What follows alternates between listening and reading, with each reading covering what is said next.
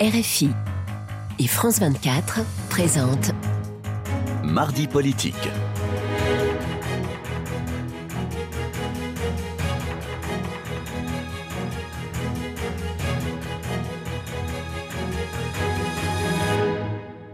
C'est l'heure de mardi politique sur France 24 et RFI. Bonsoir Frédéric Rivière. Bonsoir, bonsoir à tous. Et ensemble, nous recevons Henri Guénaud. Bonsoir. Bonsoir. Vous êtes euh, ancien conseiller spécial de, Nicolas Sarkozy et vous venez de publier à la septième fois Les murailles tombèrent et c'est aux éditions euh, du Rocher. Alors Henri Guénaud, bien sûr, ce, titre fait référence quoi, aux trompettes euh, de, de, Jéricho. Pourquoi ce titre en, quelque sorte l'Apocalypse? Alors non, c'est pas l'Apocalypse, enfin pas forcément l'Apocalypse. On n'est pas long, oui. Mais c'est je trouvais que c'était une, allégorie de, ce qui nous arrivait. C'est-à-dire, si on reprend le poème de Victor Hugo, qui, euh, Parce que oui, qui rappelle l'épisode biblique, euh, on voit pendant, euh, pendant sept, jours les, le roi de, Jéricho et les habitants de Jéricho se moquer de se moquer d'Isaïe qui fait le, de tour. avec ses trompettes et puis euh, l'arche d'alliance des, remparts, comme le lui a euh, demandé ou ordonné euh, Dieu. Et il se moque de lui parce que les remparts sont tellement solides et ces trompettes sont, tellement dérisoires que aucune raison, ils n'ont aucune raison de penser que les murailles vont s'effondrer. Donc ils se moquent de, ils se moquent des assaillants. Et puis bah, le sixième jour, ça tient encore, mais le septième, elle s'effondre. Et ces murailles, pour moi, ce sont, euh, ce sont font tous les tout ce qui permet toutes les murailles que nous, que nous intérieures et extérieures que nous dressons contre notre propre sauvagerie et notre propre violence, euh, qui euh, qui retiennent dans dans l'homme la l'animalité, la sauvagerie, euh, qui sinon euh, sort de lui et dévore tout. Hein. c'est la muraille de la civilisation, de la civilité. La muraille aussi de la, démocratie. Est-ce que euh, la muraille de la démocratie est en train petit à petit aussi de, s'écrouler? Alors la, crise démocratique devient extrêmement préoccupante en France et dans toutes les démocraties, en particulier occidentales.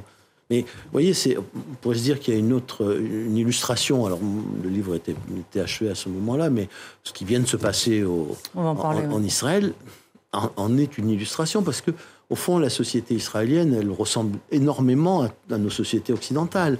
C'est une société divisée, fracturée comme la nôtre. C'est une société euh, démocratique, mais avec une démocratie en, en crise. Euh, et puis, c'est une société euh, dans laquelle on, pensait que tout cela ne pouvait plus arriver. On, parlera de tout ça, Henri d'Israël notamment. Quand, on lit votre livre, on, peut légitimement s'inquiéter sur euh, l'état du monde. On peut légitimement s'inquiéter sur l'état du monde et même de la société. Est-ce que vous diriez que nous sommes au bord d'un nouveau conflit mondial?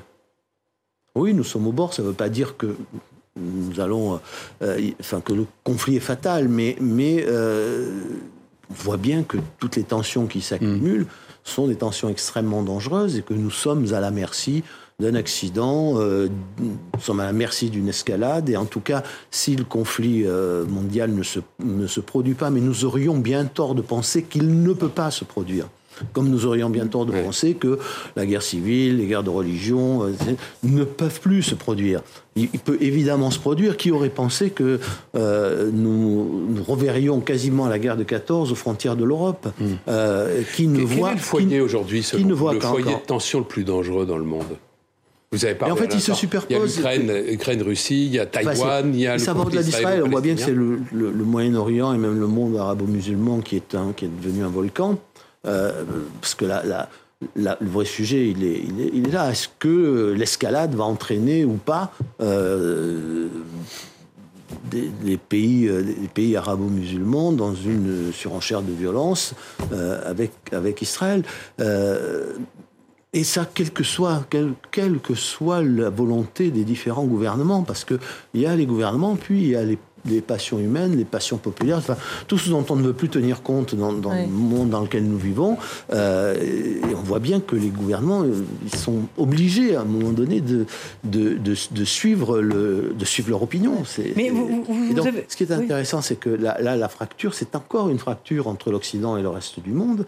Et donc, c'est en réalité, c'est la, la, même fracture dangereuse, même si elle a ici des causes différentes, que la fracture entre, entre la Russie et, et, l'Occident et, peut-être demain entre la Chine et l'Occident. Enfin, il y a, aujourd'hui une fracture extrêmement dangereuse entre euh, l'Occident et le reste du monde.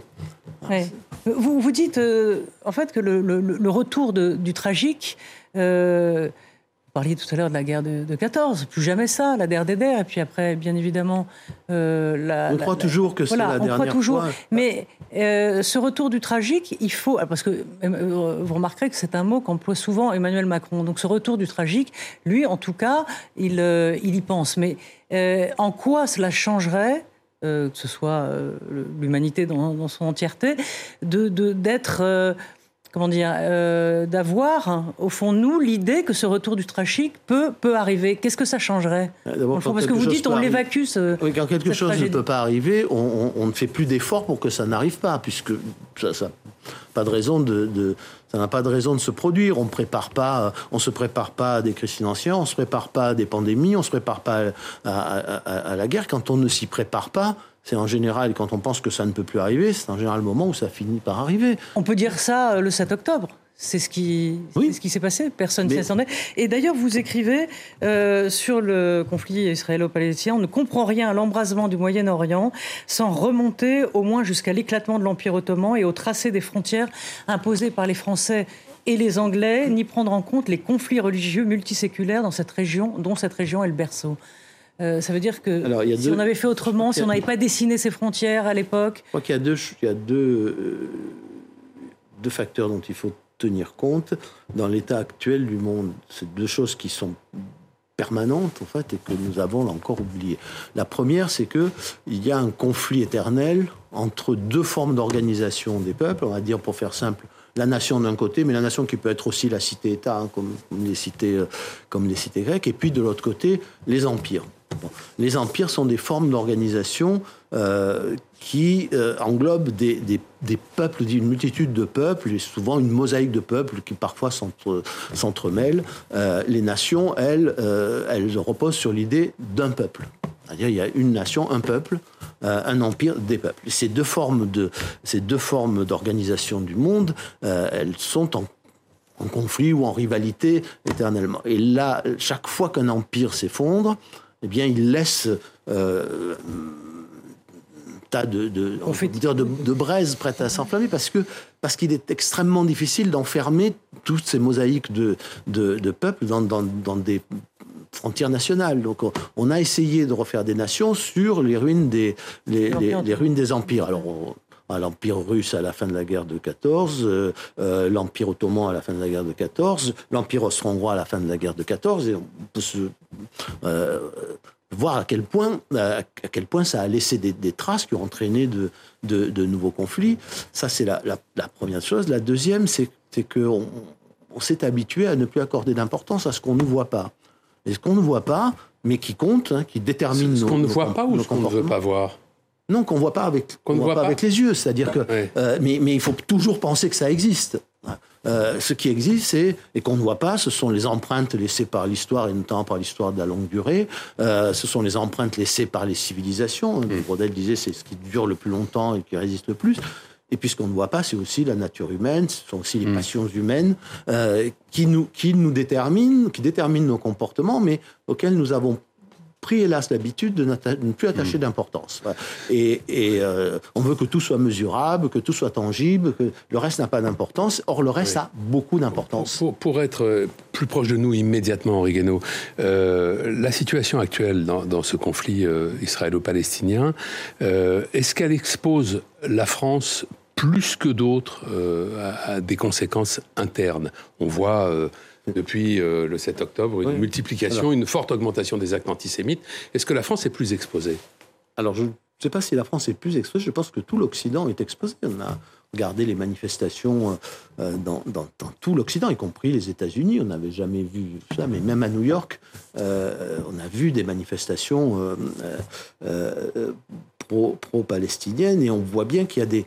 Toutes nos sociétés sont fracturées. C'est-à-dire que tout cela arrive sur des sociétés fracturées, des sociétés occidentales qui ne croient plus en elles-mêmes, qui ne croient plus en leur, euh, en leur civilisation, dans, dans, leurs valeurs, qui sont plus capables d'assimiler euh, tous ceux qui sont arrivés dans les dernières décennies, euh, et, qui malgré tout, ces sociétés veulent donner, des leçons au monde entier. Euh, et, dans ces sociétés divisées et fracturées, euh, s'ajoutent maintenant des, des fractures nouvelles qui, qui d'ailleurs, en, souvent en ravivent d'autres. On parle de l'antisémitisme, mais euh, il faut quand, même, faut quand même regarder les choses en face, même si c'est parfois difficile de, le faire. C'est euh, la figure du bouc émissaire en Europe, et on pourrait dire plus largement dans l'Occident, mais surtout en Europe, c'est le juif. depuis 2000 ans. Depuis 2000 ans. Et donc, et donc, quand les barrières, les, murailles de la civilité, de la civilisation, de la, cohésion autour d'une civilisation et de la civilité se fracturent, euh, eh bien, ça ressort. Enfin, le risque que ça ressorte est très grand.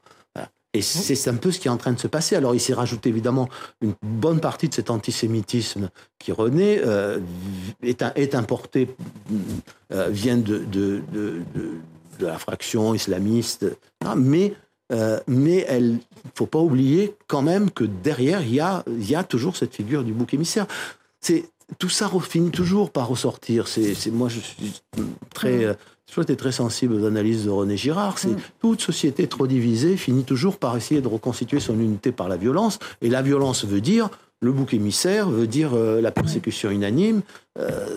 voilà, donc on, est sur un, sur un terrain extrêmement extrêmement dangereux, extrêmement périlleux. Vous êtes, vous êtes convaincu que, que la nature humaine ne change pas Alors la science évolue, la technologie évolue, euh, mais dans le fond, l'humanité reste toujours aussi sombre et destructrice. Et on voit là l'humanisme qui a été avili, euh, notamment, euh, enfin, ce qui est passé. Mais l'humanisme, vous savez, c'est disait Malraux, euh, l'humanisme, ça consiste pas à dire... L'humanité, pas l'humanisme. Oui, mais l'humanisme, Malraux disait, l'humanisme, ça, ça, ne veut pas dire euh, je, je, je, fais mieux ce que, ce que la bête en moi ferait.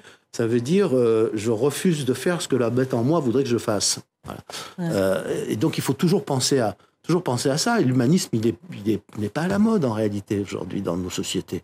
Mais l'a-t-il été déjà? Ah oui, il y a des périodes où il l'a été. Alors après, ça ne suffit pas toujours. Hein. Mm. Mais, euh, mais euh, vous voyez, la période des années 30, c'est pas une période humaniste. Voilà, pas, euh, et dans, dans, tous les pays, il y a des humanistes, mais l'humanisme.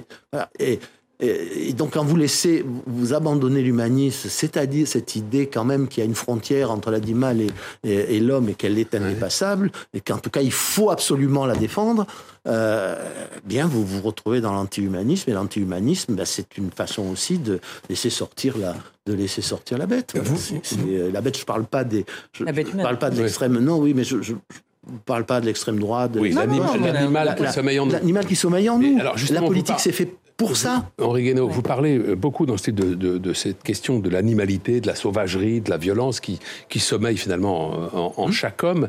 Euh, Qu'est-ce qui permet de la contenir? Qu'est-ce qui fait que cette, cette, violence alors, ne se révèle pas ou ne se voilà, révèle de la contenir autant que possible. Hein, oui. Parce que ça, euh, l'expérience montre que euh, parfois ça ne suffit pas et que surtout quand, quand, tout ça, quand toutes ces barrières s'affaiblissent, tout ce qui l'indique s'affaiblit. Euh, qu'est-ce qui permet de la contenir et à contrario, qu'est-ce qui la favorise?